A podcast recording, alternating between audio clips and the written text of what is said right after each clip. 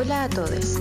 Esto es Amargadas, un podcast señoril donde abunda el feminismo y el drama. Ya tuve que ir obligado a misa, ya toqué en el piano para Elisa, ya aprendí a falsear mi sonrisa, ya caminé por la cornisa. Hola, están? Hola, hola, ¿qué tal? Fue como, hola. Sí. Hello, sunshine. ¿Cómo han estado? Yo estoy feliz porque llovió. Ay, lo amáis. Amáis el invierno. sí. Inviernista. No, yo aquí en la caca. Es que a mí me gustaría el invierno si es que fuese heredera. Pero como no soy heredera y no puedo estar en mi casa todos Claro, los días. No estoy en su session. No, no. Como profesión, nombra tus cuatro profesiones, heredera todas. claro. ¿Cómo estás, amiguita? Bien, bien. Además de feliz por el invierno. Exacto, por fin. Me encantaría ser inviernista. Por fin se acabó el maldito verano, lo odio. Lo odiáis. Lo odio. No, pero no entiendo. Mira, no entiendo. Por mí andar en bikini todos los días. Regio. Bikini. En bikini todos los días, maravilloso. Como, qué mejor cosa en el mundo. No, yo detesto el verano, lo detesto. Lo detesto. Sí, Lo detesto. calor, bueno, es además que aquí hay una luz tenue fantástica. Ah, ya. Ya, ¿cachai? sí puedo y, y en el verano como que el sol te lo ilumina todo y tú decís, mis ojos. No, Mis pero amiga, energía de vida. No, yo Dijo la quiero, hippie. quiero, quiero ser, claro, señora, suélteme esto en la fila del pan. no, niña, yo por mí en el verano paso casi con las cortinas cerradas. Encuevada. demasiada luz. No, a mí me pasa que siento que soy como una gallina tal vez y las poquitas horas de luz que tenemos es todo lo que tengo de energía. Yo siento que son como las 7 de la tarde y es como... prrr, como que ya me acosté. Es como quiero mi cama ahora y me quedan como por lo menos dos o tres actividades que hacer en el día y es como, ¿por qué? A las seis así ya como está oscuro y yo debería dormir. Sí. Digo, como se va la luz, dormir. Se pone a mimir. No, y, y ahí cuando baja la luz, cuando más baja la luz de noche, empieza a bajar como el flujo vehicular y es como, ¡Hola, mundo! Ahí, ahí, ahí despierta. Ahí- ahí sí. Sale de su tumba. Sí. Hola, solcitos. Un búho, un búho. Sí, un búho. Tomamos las dos aires para inspiración. Sí, para decir algo. Yo quería decir algo antes Dilo, de iniciar el programa porque siempre pasamos este mm, comentario al final, pero no sé cómo nos va hacia el final, así que voy a probar a hacerlo a- al inicio para que vayan a, ahí, vayan a Me apoyarnos encanta. en patreon.com slash holística radio, forman parte de la comunidad holística y nos Sí. ayudan a permanecer al aire, Ayúdennos. así que...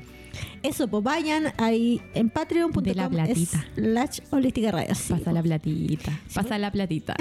Oye, no, yo quería dar la bienvenida a les auditores que están conectados, supongo, en este momento. Y si no, Así es. besites eh, hacia el futuro. Me encanta decir eso. Es mi Sí. frase favorita de todos los programas. sí, saludamos a quienes nos escuchan en diferido en Spotify hacia el Ajá. futuro. Dennos Y, seguir, dennos seguir. Por supuesto, y evalúennos con cinco estrellitas para que los, vaya, los vaya bien. Los vaya bonito, que los vaya bien. que los vaya bien, como la tía Yoli.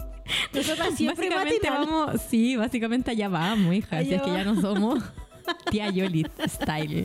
Amargada. Yo creo que la tía No, Yoli igual no, debe ser la una persona una amargada, vieja ¿no? de mierda. Puta la. Parece que sí. ¿Pero amargada sí. será? No, una, una podría ser como, mira, una podría ser vieja de mierda, pero nunca falla. Pero no, ah, es de esas viejas de. Ah, sí, no, o sea, para mí toda la gente que se posiciona bacán en la tele es facha. Es facha. no hay, Como hay otra. requisito número uno de posicionarse bacán en la Sí. tele, ser facho. Sí. Sí, igual bastante, igual bastante.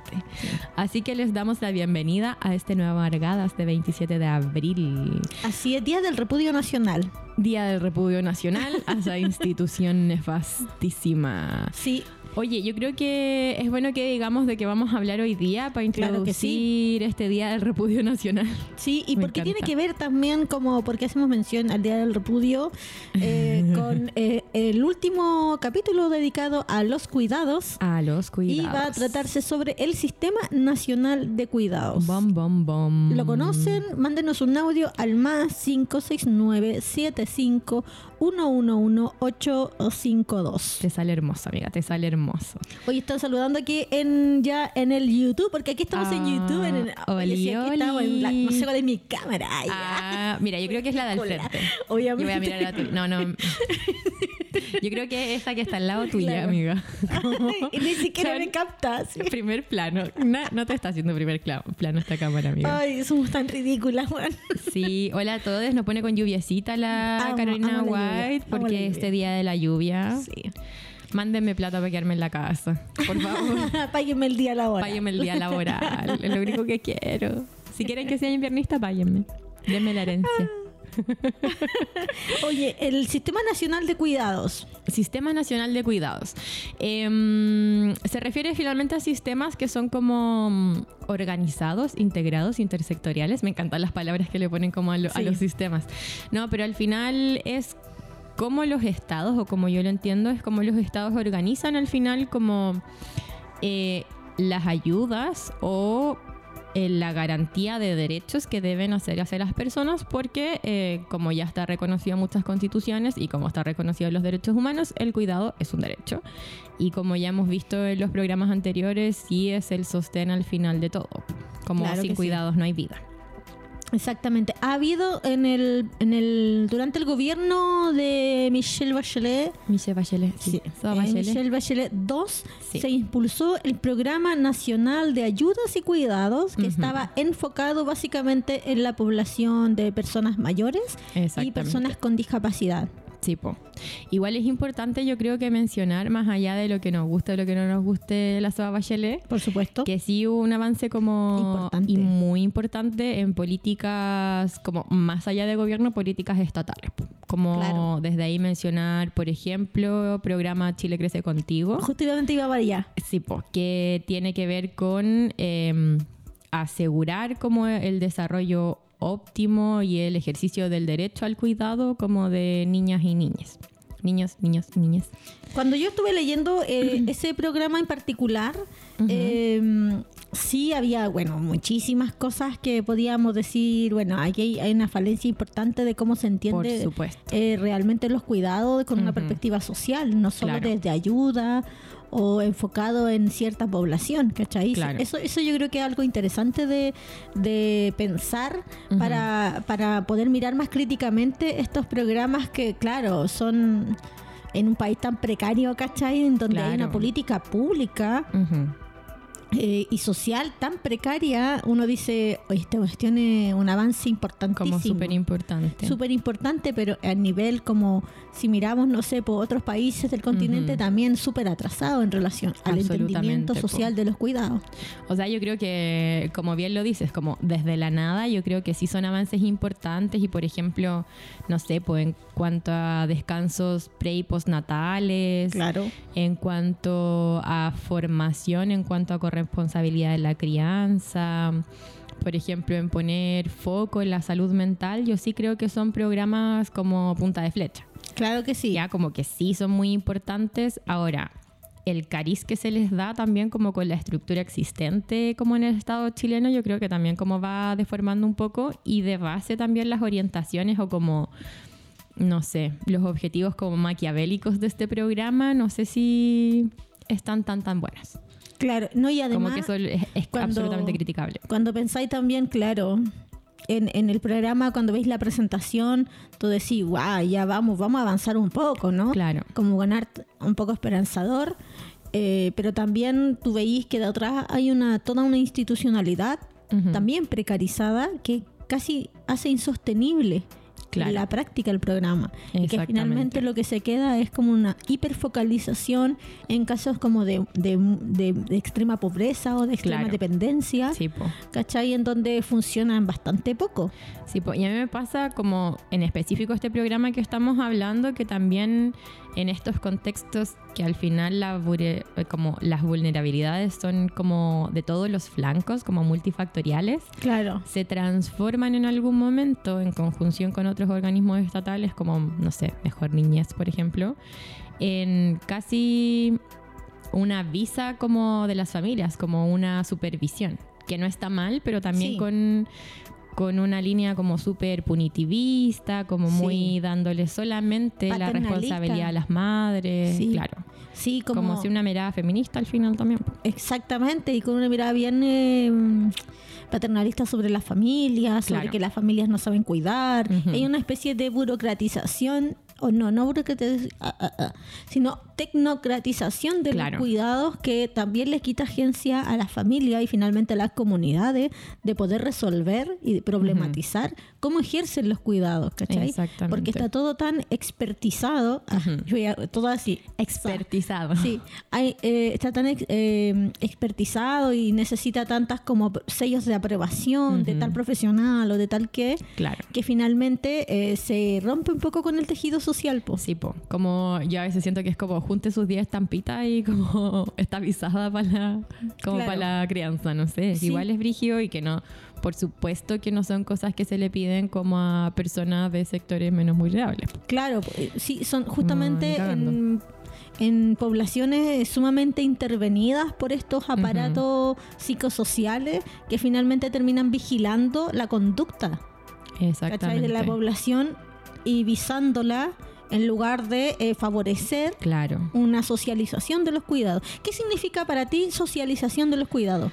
Mira, yo creo que... Y, Para poner en contraste. Para poner en contraste. Yo creo que mm, aquí las políticas como de, de, los, de las normas o de los sistemas nacional de cuidados, como de base sí lo, lo dicen bastante bien, que es desindividualizar, como sacarle a peso a las familias o a las personas que sabemos como por los programas anteriores y sabemos por todo lo que hemos estado diciendo durante este mes, que son mujeres, como que tiene un Sí. cariz muy femenino el cuidado, eh, sacarle la responsabilidad completa a ellas Claro. o a esas cuerpas feminizadas y ponerlas como dentro de la familia, dentro de la comunidad y dentro de los estados, como un deber. Como que eso para mí es un poco de la socialización. Ahora, cómo se haga esa, esa socialización, como qué tanto vamos a incluir en la sociedad civil, qué tanto vamos a fortalecer las comunidades, como yo creo que genera grandes diferencias. Porque si sacamos desde la familia, como tú decías, y lo tecnificamos todo, traspasamos la responsabilidad, o no la responsabilidad, pero finalmente como que el Estado agarra todo eso, creo que puede ser un poco también contraproducente, como en la no formación de un tejido social. Claro que sí. po. ¿Qué Claro pensáis tú? sí, Yo también estoy de acuerdo con eso. Además, hay una palabra que se repetía mientras estaba leyendo sobre eh, este asunto y sobre en particular el programa que era lo único que había, Ujú. el programa nacional de ayudas y cuidado eh, de Michelle Bachelet Que es muy II, chiquito, para muy quienes en- estaban incorporando recién. Oli, oli. Eh, era la palabra desfamiliarizar.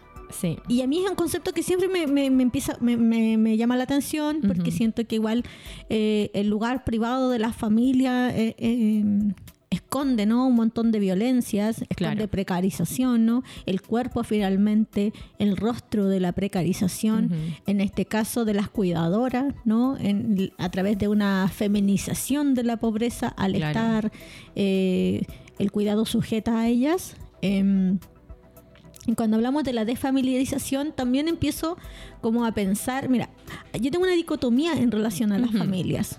Chan. Porque sí, sí, es una, es una especie de contradicción que yo siento que es interesante eh, exponer para mirar cómo, cómo se resuelve, ¿no? Desde, Claro. desde un punto de vista social, comunitario, Ujú. político, ¿Cómo nos hacemos cargo al final de Claro. eso? Por un lado está esta perspectiva de la familia que es una institución, ¿no? Y que viene a ser como una especie de célula del Estado, Claro. una representación, pero por otro lado también, teniendo en cuenta la territorialidad en el lugar en el que estamos situados, también es importante observar a la familia desde una perspectiva y también histórica y local, ¿no? Claro. Pensando que en, en- en Latinoamérica, como atravesada por las dictaduras cívico-militares, fueron las familias las Claro. que han estado eh, empujando por verdad y justicia. Entonces también son esos lazos que son, eh, ¿cómo se dice? Como más permanentes, ¿no? Claro. Que, ¿cachai? Como, vínculos como que permanecen en el tiempo, Claro. que tienen que ver con Eso, una... eh, movidos por ellos Claro. que fueron en busca también de sus familiares y exigieron Claro. justicia. Sí, y empieza este relato de la, de la historia, no de la historia oficial. Por lo tanto, también ahí uno tiene que, cuando piensa en desfamiliarizar, ¿cachai? Eh, ¿Qué lugar cúlpele la familia a nivel social y empezar a pensar críticamente en la familia? También uno tiene que po.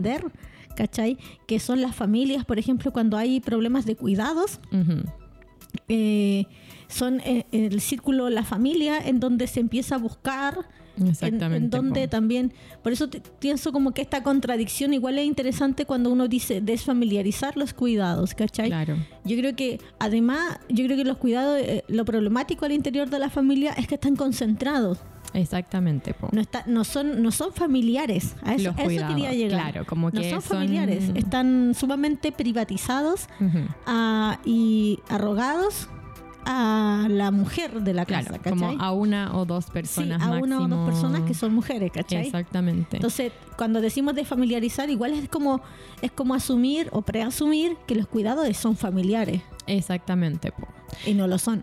y no lo son necesariamente. A mí igual como en esta dicotomía como tengo ciertas dudas porque también como, claro, la opción es, que a mi parecer es esto, como mejorar las condiciones de vida de estas familias, como eh, tender a desgeneralizar, como sacarle el género a los cuidados y que finalmente entre un núcleo de personas que tienen un vínculo se puedan hacer cargo de una persona, o no hacer cargo, pero un acompañamiento de una persona dependiente que necesita como de ciertos cuidados más específicos, o desfamiliarizar significa absolutamente que el Estado entre dentro de esta familia como un apoyo eh, que va a seguir siendo a esta persona, como a esta mujer que concentra Claro los que cuidados. sí. po. Mira, dentro de, lo- de los beneficios que habían hacia las cuidadoras estaban como talleres Claro, en relación a los cuidados, habían no sé, un montón de que finalmente son tareas. claro.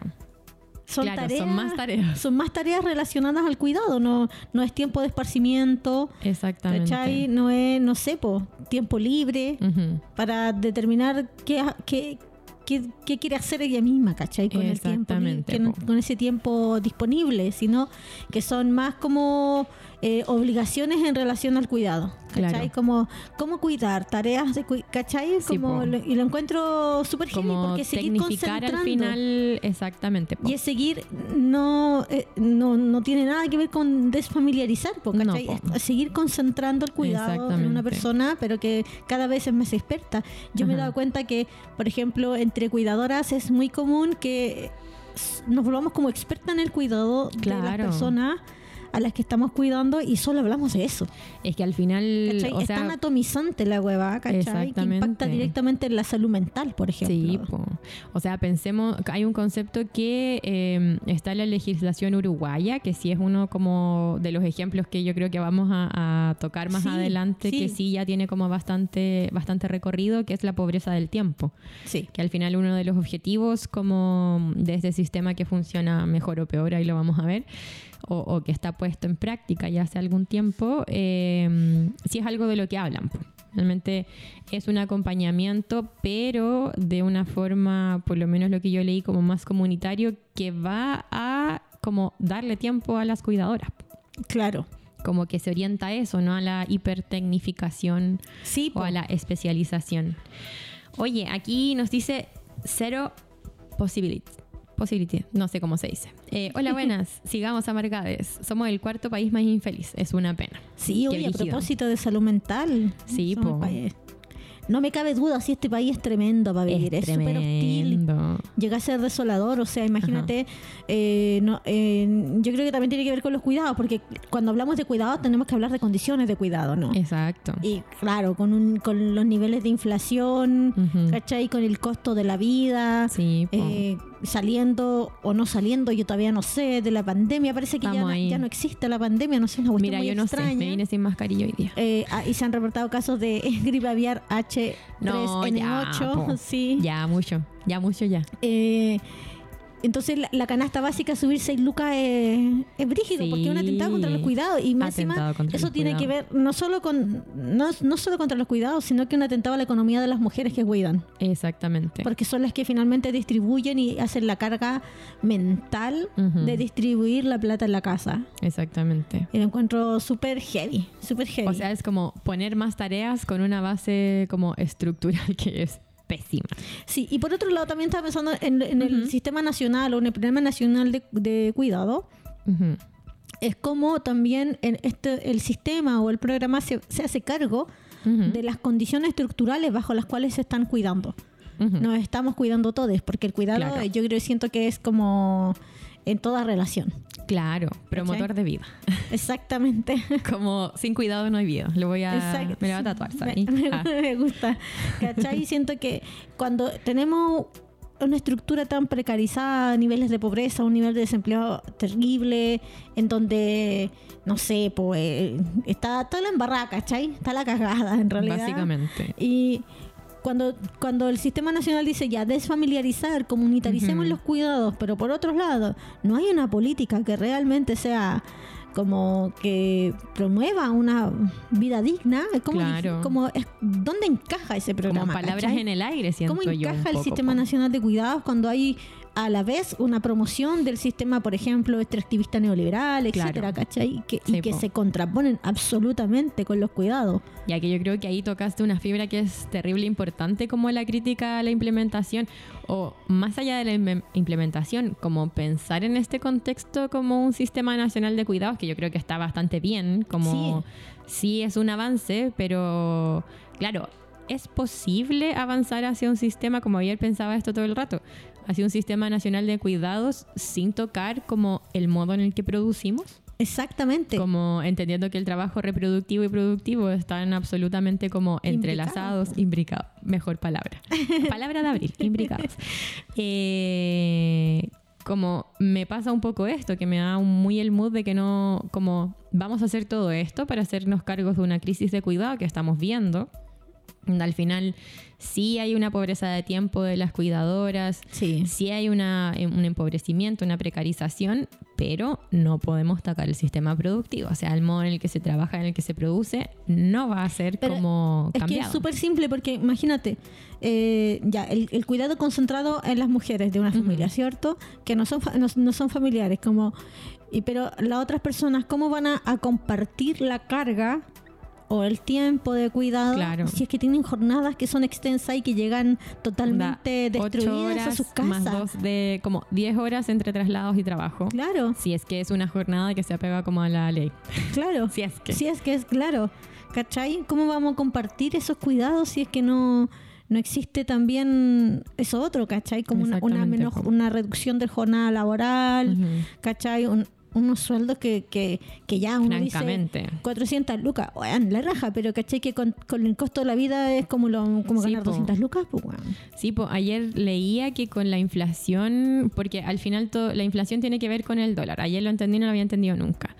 Eh, como el aumento que se hizo o que se va a hacer en el sueldo mínimo, en realidad como que si lo pasas a dólares es nada. Claro, Y como la cantidad de cosas que va a comprar es como lo mismo. Sí.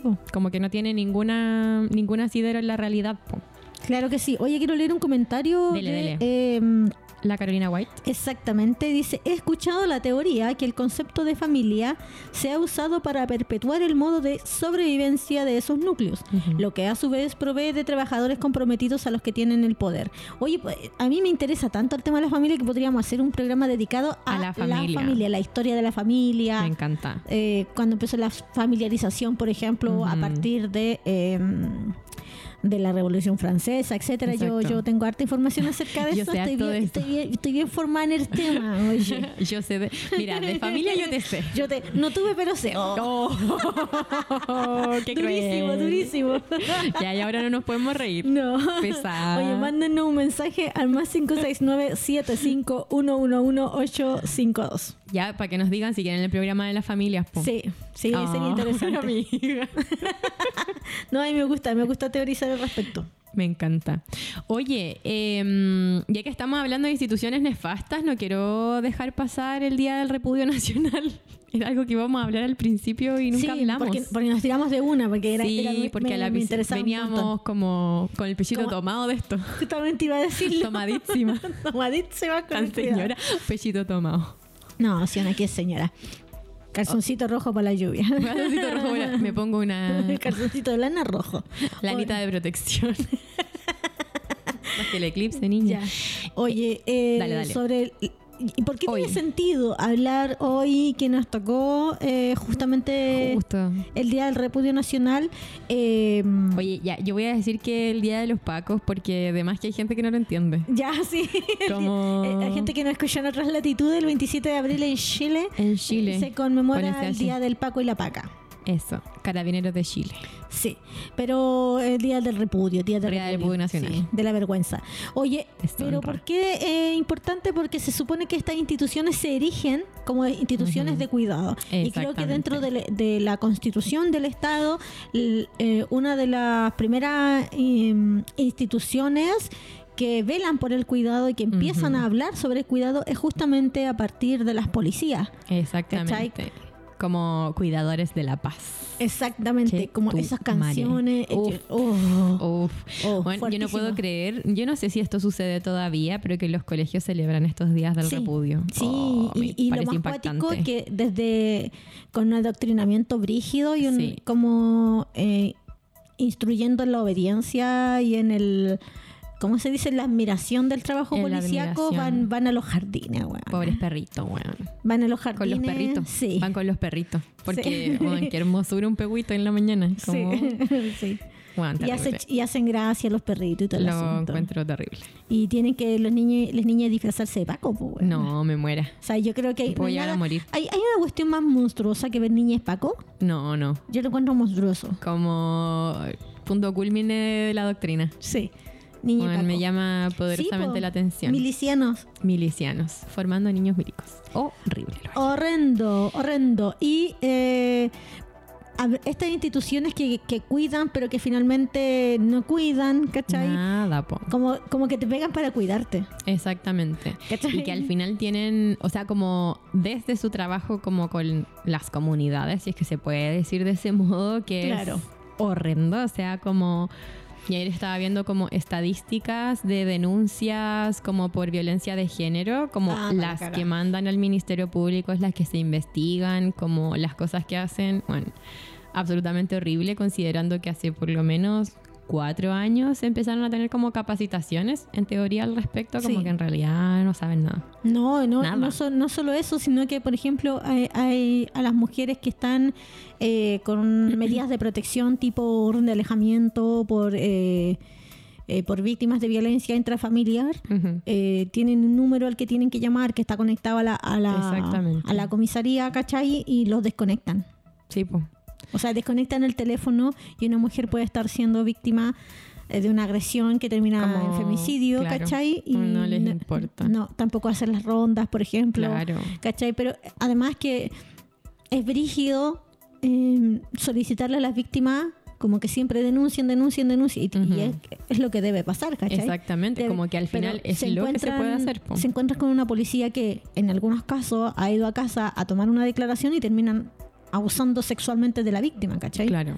O sea, es una es súper brígido, ¿cachai? Bueno. Es súper brígido acudir a una institución que viola constantemente los derechos humanos. ¿cachai? Que tiene que intrínsecamente misógina, que al interior también de su institución se produce Sí. un nivel de violencia contra las pacas, Como pero así brutal. terrible. Brutal. ayer estaba, Hay pacas que mm, se suicidan. Sí, po. Ayer em, estaba viendo a, a partir como de este día del repudio como estadísticas en cuanto a denuncias de acoso sexual, violación y había otra que era así como de otras vejaciones. Bueno, horrible. Em, que un estudio que se hizo como en BioBio entre el 2010 y en el 2018 eh, como que se habían puesto solo 300 denuncias, que igual es poco considerando como la cantidad de gente que trabaja ahí. Eh, y solo esos, un tercio fueron sancionados y las sanciones eran ridículas, así como Sí. desvinculaciones mínimas, onda, notita en el libro. No, y, y lo, Como lo- lo más heavy es que eh, al interior las pacas que denuncian eh, son hostilizadas. Claro. Claro, ¿cachai? como para... O las cambian a, no sé, po, están en Santiago domiciliadas y las mandan así como a Colchane, Chuchunco City. ¿cachai? Claro. A, la Pozo al Monte, ¿cachai? Sí, y po. súper también eh, dateadas, po, Ujú. ¿cachai? Entonces, allá también reciben hostilidad, ¿cachai? Por haberse, por haber denunciado, etcétera. Es súper brígido. Como un acoso demasiado como institucionalizado Claro, también, eh, de hecho muchas salen de la institución. Claro. O sea, es que yo pienso como me pasa también lo mismo con las iglesias, que son instituciones como tan cerradas, que promueven asimetrías, que desincentivan la denuncia, como con cada hecho. O sea, yo creo que también, no sé, pues una paca si ve como se gestionan las denuncias de mujeres que van a eso como qué ganas te va a quedar de, Claro, denunciar de- dentro de tu propia institución, pues claro. si tiene todo este cariz. Claro. Así que repudio, repudio, para esa Y por institución otro que lado, se acabe. no quiero dejar pasar la noticia y que tiene que ver con los cuidados con una institución de cuidado. Eh, el año 2019 o 2020, me perdonan la imprecisión, en el hogar, eh, una residencia eh, de Sename, eh, Carlos Macera en Talcahuano, se produjo un incidente en donde eh, los pacos llegaron a, li- a- a la residencia y Ay, balearon sí. O sea, un Paco disparó, baleó a dos, jo- a dos niñas que estaban, que estaban bajo la tutela del Estado y bueno, eh, están en libertad. Piola. Están en libertad, nunca estuvieron presos, nada, ¿cachai? Y, claro, pues esa es la institución que, eh, eh, ¿cachai? Debe el- velar. claro, como duerme tranquila niña inocente. Oh, qué duro. Como, ya, que se acaben, güey. Que se acaben. Bueno, está- yo creo que está lejos de eso. Ah, Pese- a, que, a que fue una promesa de gobierno. No va a ser. eh, la re- la- primero la, hay que acabar con Carabinero, una reforma profunda, y ahora es como eh, te mando un memo. O vamos a hacer una capacitación. claro, o sea, y además que está sigue en la en la dirección general, ¿cachai? Ricardo Yáñez, po, Sí, que está po. responsable directo de eh, mutilaciones oculares. O sea, yo creo que eso es como un, un mensaje, como Sí, terrible importante. Sí, pues. Como Sí, pues, sacaron al Paco Rosas, pero no. Pero no y sacaron el Paco Rosas está, pero gozándola toda con su feliz pensión, en su casita, Sí, po, man. regio. feliz en su casita. Regio. Oye, ojalá que no pueda vivir tranquilo ese maldito. No, me, me perdonas, pero yo creo que sí, vive tranquilo. vive tranquilo, lo sé. Ah, yo sé dónde vives. Ah, no, mentira. Duele. Duele. Claro, cómo la impunidad también se contrapone con el cuidado. Claro, yo creo que es una, una dicotomía como importante en este país. Tú siempre decís como la institución de la impunidad. Sí, po. Y sí, yo creo que absolutamente como contraer en eso. O sea, como cómo avanzamos en los cuidados con personas. Yo creo que, no sé, como vivir en este país, vale, es como un trauma, Regio. Regio trauma te llevaste. Como no, porque nací acá. claro, Llévenme a Europa. Llévenme a Europa. Claro, claro.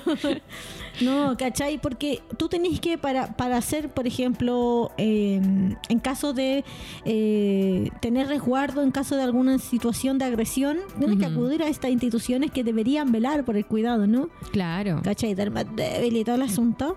Eh, sí, eh, entonces la Ah. retórica me da guacala, Sí, ¿cachai? y, muy y te encontrás con una institución que es tremendamente violentadora. ¿cachai?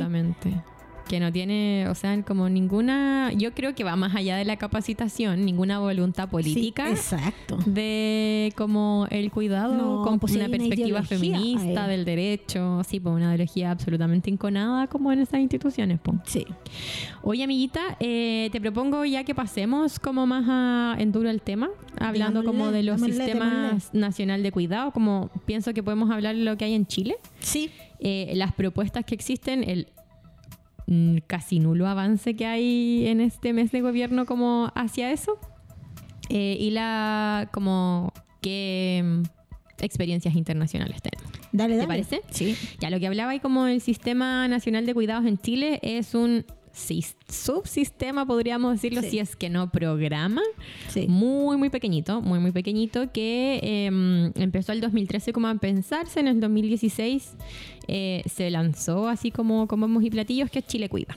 Sí. Ya, y Chile Cuida es un programa que tiene que ver con el acompañamiento un poco como a personas en situación de dependencia, adultos mayores, eh, personas en dependencia como física, pero que es un plan piloto que está ahora en 20 comunas, si mal no recuerdo. Sí. Hay hartas comunas en las que no está. Eh, eh, Súper pocas comunas. Yo, Muy pocas comunas. Y, y lo más lo más cuático es que hay un montón de comunas que eh, no aparecen y que tienen una población de eh, personas en- con dependencia súper alta. Claro. Súper alta. Sí, po, como que yo no, no encontré Yo creo que tiene, que ver, tiene que ver con los presupuestos. Exactamente.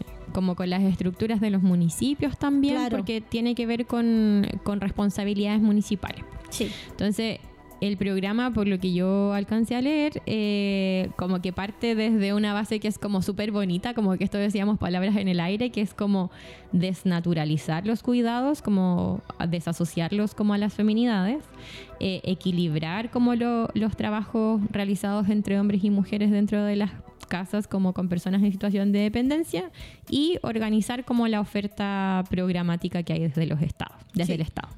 Es como son los objetivos. Exactamente, ya, y eso tiene que ver como eh, con generar redes, generar un programa educativo y generar como ayudas que ya sean como más materiales, onda económicas, como de acompañamiento. Claro. Y esto finalmente a lo que llega es un cuidado que tiene que ver con los municipios y eh, al final es como prestarle ayuda a como a ciertas personas dentro de estos, pero con Claro, y asociarlas a ciertos nada de plata. programas. Claro. ¿Cachai? Como el subsidio único familiar, que Ujú. está el bono marzo, bueno, el subsidio familiar permanente, programa puente y un montón de programas que dan asistencia económica. Exactamente. Pero en general lo que ha sido es como la hipertecnificación, como tú Sí. decías, y como de los y las cuida- de las cuidadoras Y la patologización. y la patologización de ellas. sí. Y al final como que no hay una real voluntad, yo siento como de, no sé, pues por ejemplo un pago real que no tenga que ver solamente con bonos, además que está enfocado en poblaciones, o sea, dice como el 60% de hogares más vulnerables en Chile, pero me parece que es bastante menos. Y además que estos bonos eh, son tan eh, mínimos Como que no, como no es un sueldo, porque es Claro. trabajo no remunerado. Exactamente. Y en el programa Chile Cuida lo reconocen bastante bien. Hay, hay, Sí, po. hay varios tópicos que reconocen que es un trabajo no, no remunerado, No remunerado. pero no avanza hacia la remuneración. No. Entonces la cantidad de beneficios económicos que hay son a partir de bonos, por ejemplo, y eh, que mm, el- que solo alcanzan para cubrir ni siquiera como necesidad de la persona cuidada, pero no, No, de la persona cuidadora Claro. que eh, habíamos hablado en otros programas eh, anteriores, que eh, tiene un deterioro en su salud, por ejemplo, dental, mental, Claro. ¿cachai? Su tiempo de ocio, eh, etcétera, pues, ¿cachai? Entonces Como no, que no existen, no, tenéis que tener plata para ir a, Sí, a- po. a hacer ocio, porque si te vayas a sentar arriba en una roca, Como que... la verdad es que no es, no, es, no es disfrutable para una persona que está cuidando todo el rato. Claro, y seguramente con problemáticas, ponte tú en salud mental, que son como obvias o que pueden empezar a aparecer como en esa tarea que es tan brígida también. Claro. Como que no se hace cargo para nada y es como coordinación de ciertos espacios y generación como de nuevas figuras, ponte tú, no sé, pues en personas que en realidad dependientes que nadie las puede cuidar, sobre Claro. todo adultos mayores, están como los LEAM, como todas estas como casas de cuidado que ya sabemos eh, que es como con calidad mínima. Claro. O sea, yo recuerdo en pandemia como caleta de estos centros como de adultos mayores con brotes de COVID o- y como adultos mayores como en situaciones terrible precarias. Sí. Pero eso es lo que hay. Sí, pues, la, la fuga que ha, ha- ha tenido como, como- o la salida, la alternativa que dan Ujú. estos programas, este, el sistema actual, como para la sobrecarga mental de las, de las cuidadoras, es justamente patologizándolas. Exactamente. Como ingresando a los sistemas sistema de, de salud, salud mental, mental, claro. como para doparlas. Que no resuelve la problemática de sobrecarga. Exactamente, en Porque no, caso. porque no desfamiliariza a los cuidados, po. porque no los comunitariza finalmente, sino Ujú. que hay una intervención. Claro. Y tampoco hay una perspectiva de desnaturalizar. Claro. Como que ya así como la base principal ya no está. Sí. Ahora también vi que, bueno, la propuesta de este nuevo gobierno tiene como toda una Sí, parte del Sistema distinta. Nacional de Cuidados, es súper distinta, que tiene que ver más con los cuidados comunitarios. Y lo que he cachado que se ha avanzado es con el Ministerio de Salud. Sí. Como que hace unas pocas semanas vino, vinieron como técnicos desde Argentina eh, como a identificar los nodos como críticos del, del programa que hay actualmente acá y claro, se ve como lo mismo que estábamos hablando, como la fragmentación como de estas ayudas, o sea, no sé si decirle ayudas, como de estas responsabilidades Sí. estatales, Eh, como que todavía hay estereotipos culturales demasiado enconados, como pésimas condiciones laborales en todos estos centros, falta de formación en, como de personas que están pensando estas políticas, como que Claro.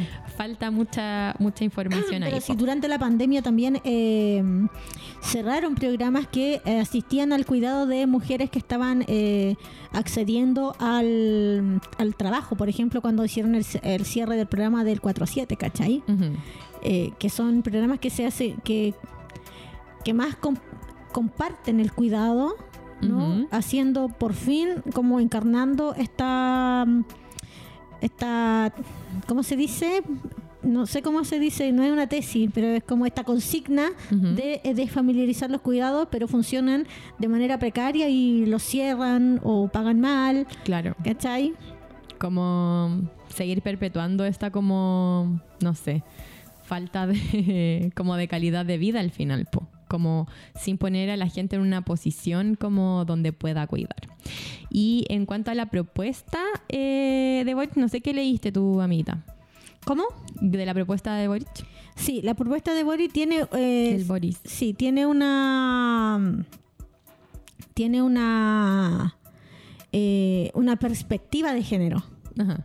Tiene una perspectiva de género importante que, eh, que hace, eh, al igual que el programa de la Michelle Bachelet de Ujú. Chile Cuida, hace, eh, se hace cargo de la realidad de la feminización de los cuidados, pero no de una manera eh, tan asistencialista, sino del- desde la participación. Y exactamente que, y que además apuesta más a la autonomía de las personas cuidadas, que eso empieza es algo importante para Ujú. poder aliviar la carga de las personas que cuidan. Exactamente.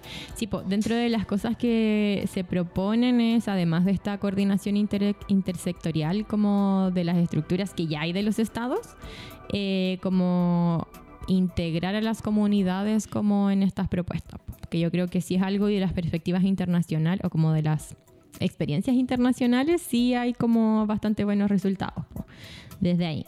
Por ejemplo, cosas que encontré era como extender el, como Chile crece contigo, como darle una vuelta, eh, como darle un salario mínimo a las personas, que igual es muy poco, como ya me habíamos hablado, a las personas que están cuidando en situación de dependencia. Y hasta ahora lo que yo encontraba es que van como en el rescate de experiencias internacionales.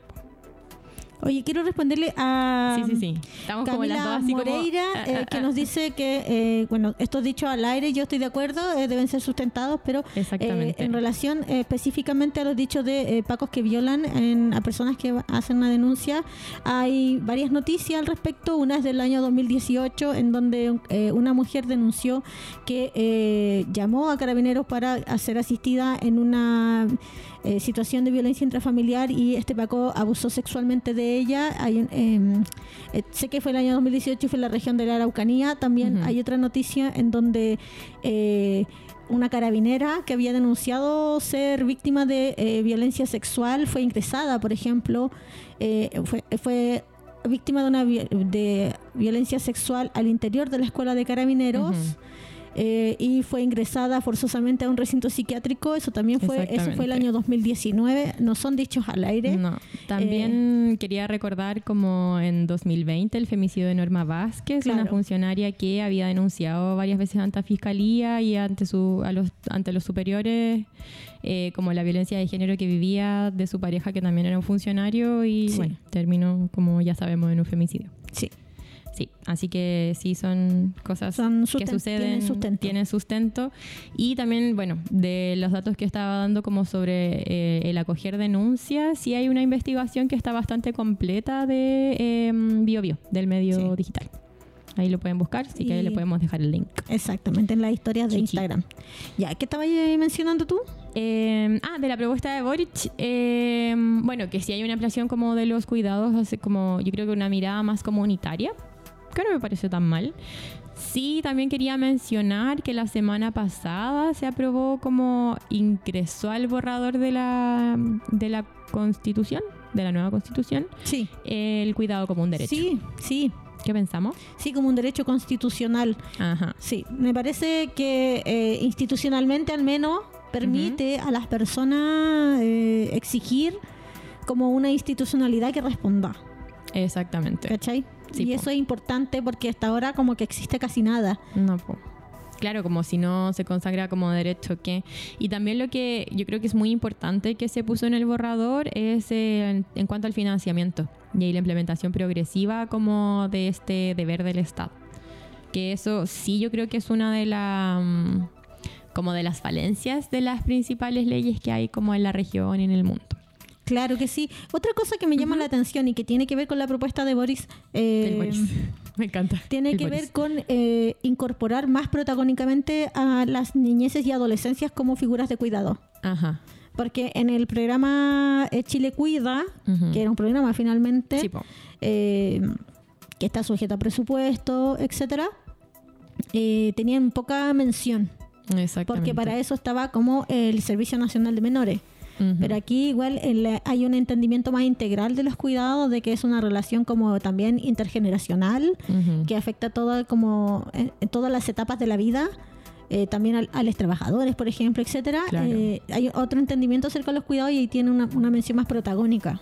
Exactamente, sí, muy, muy importante. Oye, y del mundo, ¿qué Estuvimos viendo el de Uruguay que me dijiste Sí. y el de México, que también era interesante. México que también, ¿cachai? Yo en el de México estuve como buscando un poquito y no, como que vi que había una ley como instituto, no, ¿cómo se llama? Una estrategia de cuidados de la economía social, que yo creo que eso es algo súper importante porque Sí, tiene otro enfoque, sí se enfocan en cómo, cómo producimos al final. claramente. ¿Qué sabéis de eso? No, mira, es bien poco lo que se, se Ajá, accede. mira. sí, poquito. sí, es bien poco lo que se accede eh, con la cuestión de como de Google. Google. Lo dije de manera muy extraña.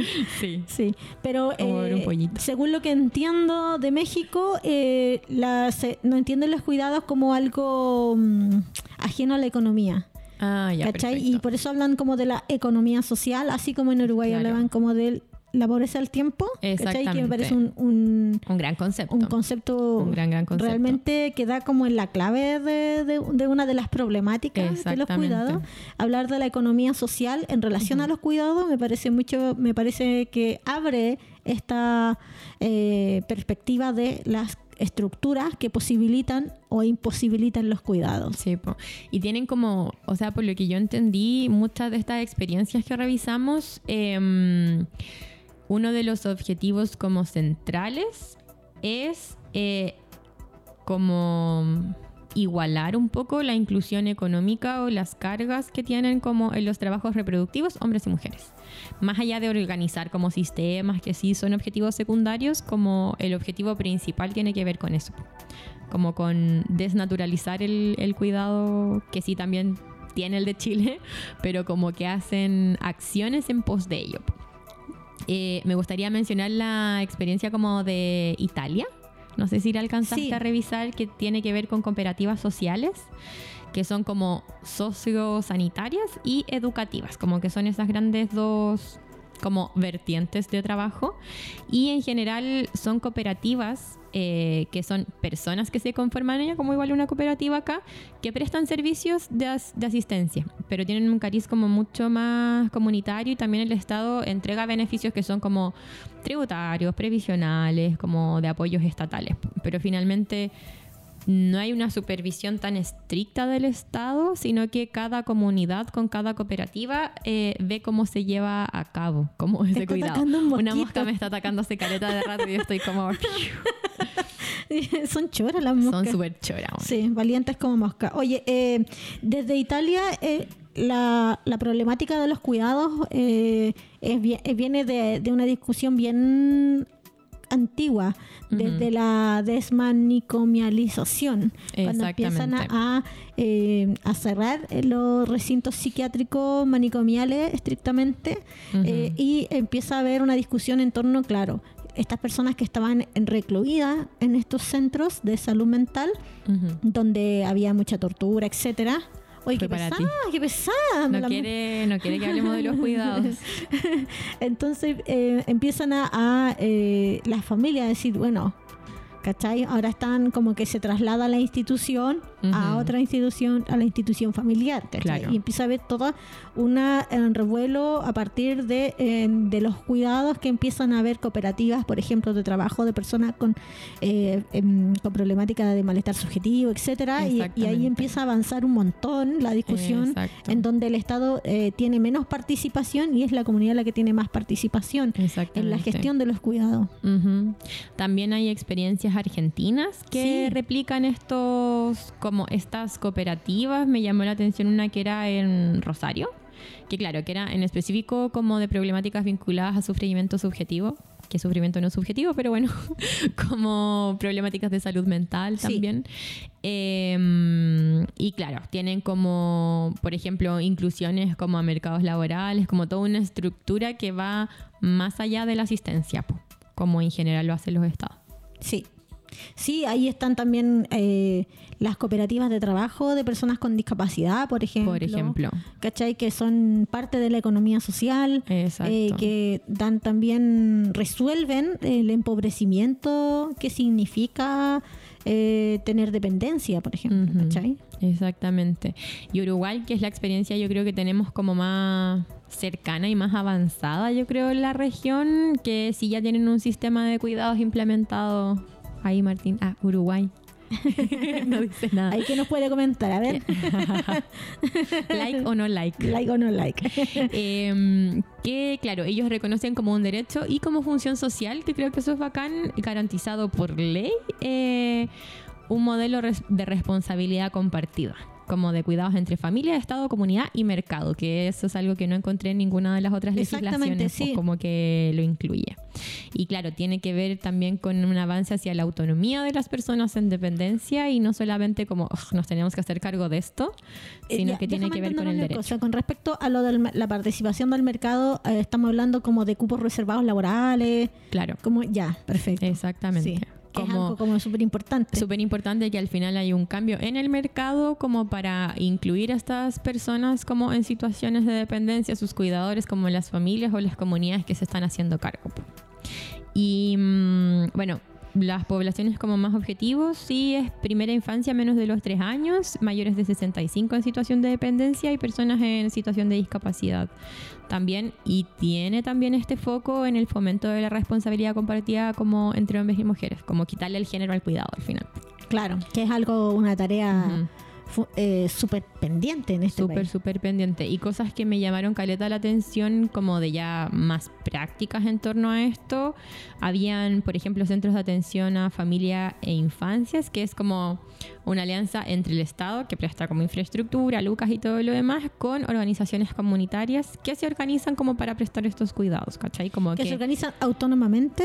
Eh, claro, igual es mm, de lo que entendí como un poco visado por el Estado, Claro. pero tiende como a la organización como más autónoma, como por ejemplo hay casas de cuidado comunitarias, que eso sí son un poquito más autónomos, como que hay diferentes niveles, por lo que yo entendí, de autonomía respecto al Estado.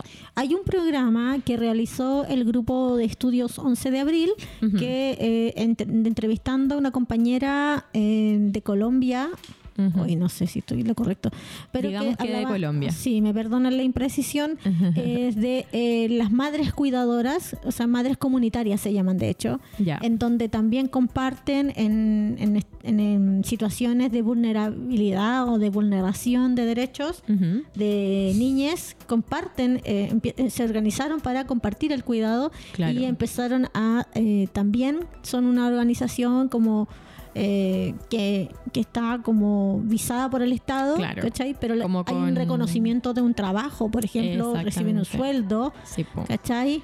Y ejercen cuidados de niñez, por ejemplo. Y- Claro, y, muy interesante escuchar su experiencia. Como muy bacán, porque yo siento que Está en Spotify. sí hay ciertas como mm, esfuerzos de ciertas comunidades, pero que es como ya vamos a hacer todo esto autónomo y se organizan como para el cuidado de personas, pero qué importante también es como valorizar ese trabajo.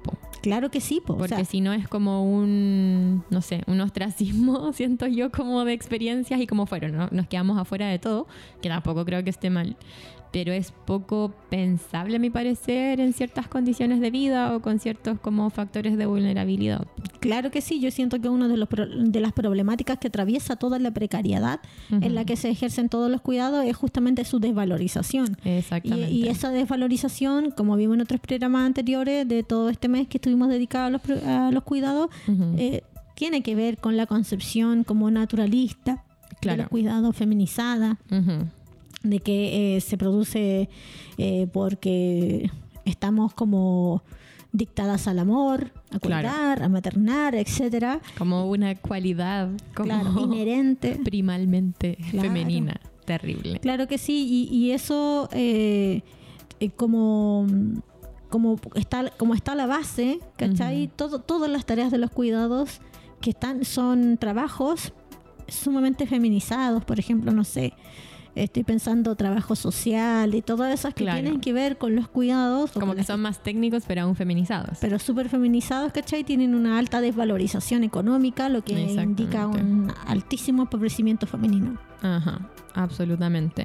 Igual quería, y como ya para ir cerrando un poquito el tema, una de las grandes críticas también como a estos sistemas nacionales de cuidado es que constantemente como que se cooptan la, mm, los financiamientos. Sí, Y yo creo que esa es una de, la, de una de las cosas que sí encuentro positivas en la propuesta. No sé cómo vaya a llevarse a cabo como de, este nuevo gobierno, que es un financiamiento progresivo y como a largo plazo y que finalmente llegue como hasta el infinito.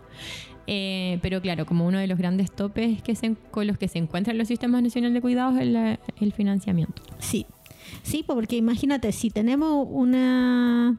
El, el presupuesto anual para salud mental no alcanza el No 1%. alcanza. No alcanza el 2%. No, pues nada. ¿Cachai? Para sostener toda la red de salud.